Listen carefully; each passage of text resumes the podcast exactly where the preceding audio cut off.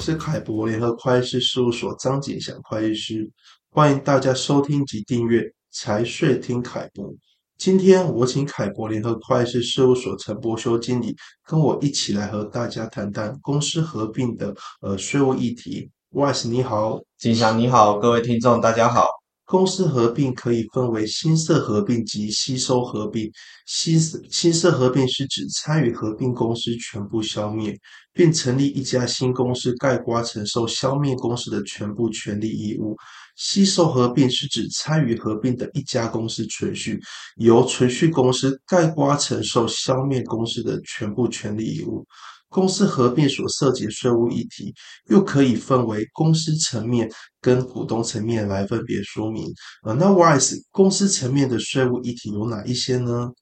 公司层面的税务议题可以包含：第一，亏损扣抵的计收；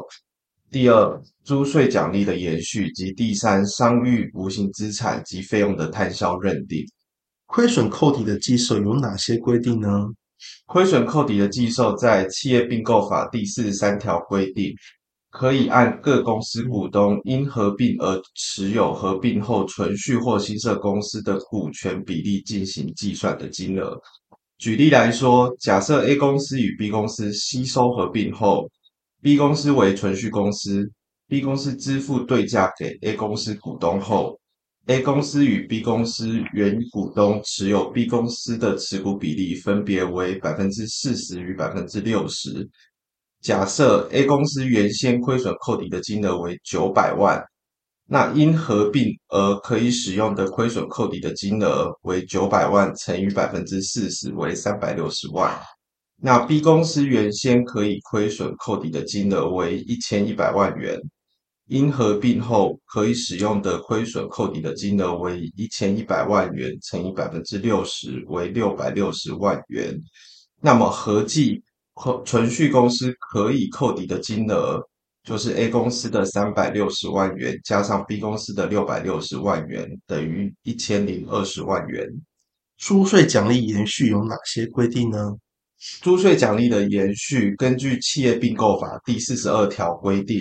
公司合进行合并、存续或新设公司，得继续承受消灭公司而于合并前已享有而尚未届满或抵减的租税奖励。例如，已经申请通过免征营利事业所得税或投资抵减，于合并后存续或新设公司继续享有，可以免重新申请。商誉无形资产及费用摊销有哪些规定呢？商誉无形资产及费用摊销的认定，根据企业并购法及财政部的相关解释函令，公司并购中所产生的费用，可以在十年内平均摊销。那合并过程中产生的商誉，可以按十五年平均摊销。若公司合并而取得具有未来经济效益的，可以可金额可以可靠衡量的无形资产。可以按实际取得成本于一定年限内平均摊销。另外需要注意的是，提交并购合理商业目的、并购成本、